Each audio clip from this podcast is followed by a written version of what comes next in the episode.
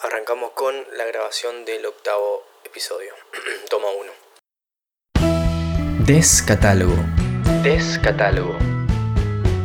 Segunda temporada. Episodio 8.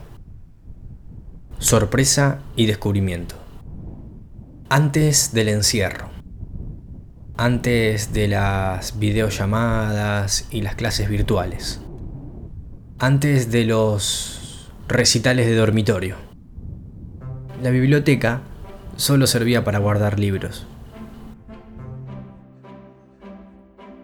Un joven e impertinente yo, de 15, 16 años, se adentraba en el mundo literario por una serie de motivos que no vienen al caso.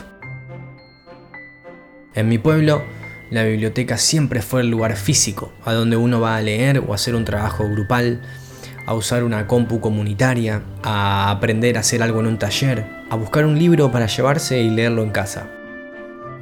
Todo a cambio de una suma simbólica a modo de contribución. Aprovechando esa ventaja, sin dejarme orientar demasiado, fui leyendo lo que pintaba. Sin pedir permiso, pero sin dar explicaciones. No sé si puedo encontrar otra situación que grafique mejor la sensación de descubrimiento. Hubiera sido muy lindo tener un tutor o una tutora. Habría guiado mi curiosidad sin cohibirla, direccionado mi pensamiento sin inhibir una posible rebeldía. Pero la adolescencia rompe los puentes sin medir consecuencias.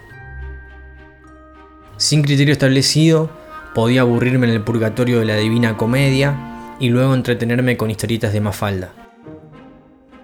Iba flotando en ese mar de oportunidades pre-internet con la misma sensación que me provoca ahora, el inabarcable flujo de información que nos arrastra continuamente.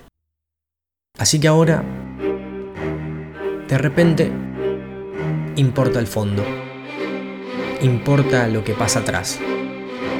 La decoración de nuestros ambientes es un commodity más. En los diferentes tipos de aislamiento predominan las bibliotecas llenas de ejemplares de las más variadas categorías. Mi culpa burguesa fue creciendo con los años. Me provocó un escepticismo que ninguna persona religiosa aceptaría. Si no tengo el libro en mi biblioteca, ¿realmente lo leí?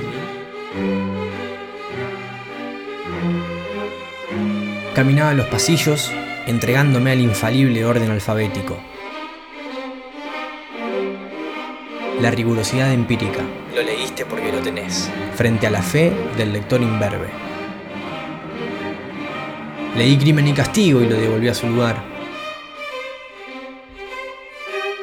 Yo no quería coleccionar elogios ni hacerle caso a frases del estilo puedes conocer a un hombre con solo prestar atención a los libros de su biblioteca.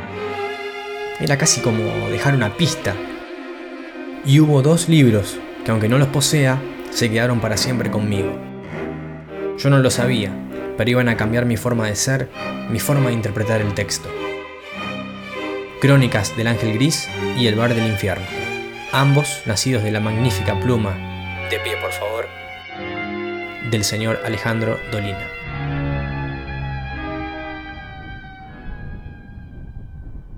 Encontrar una lectura que te haga atravesar todos los estados de ánimo no sucede todos los días. Ni siquiera es un efecto buscado por quien escribe. Simplemente se da. Y en esa alquimia, el resultado me dio satisfacciones incontables.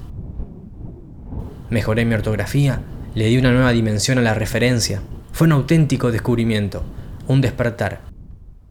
Las ganas de armar mi biblioteca casera, la reconciliación con el concepto mercancía, el agradecimiento eterno a la biblioteca popular.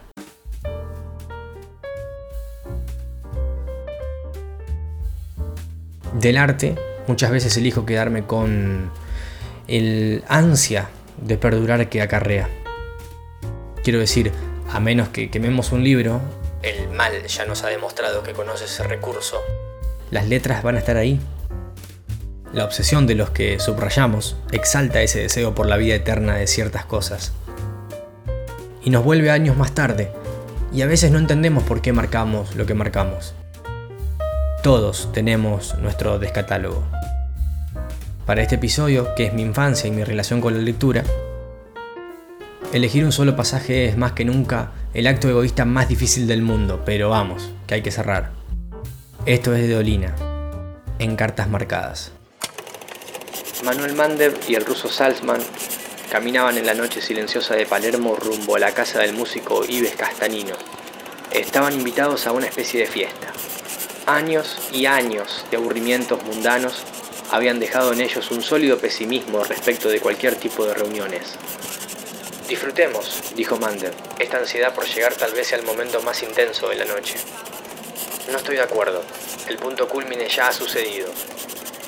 Tal vez antes de salir, elegiré un calzoncillo o al cerrar la puerta. Muchas gracias por llegar hasta acá. Espero que te haya gustado.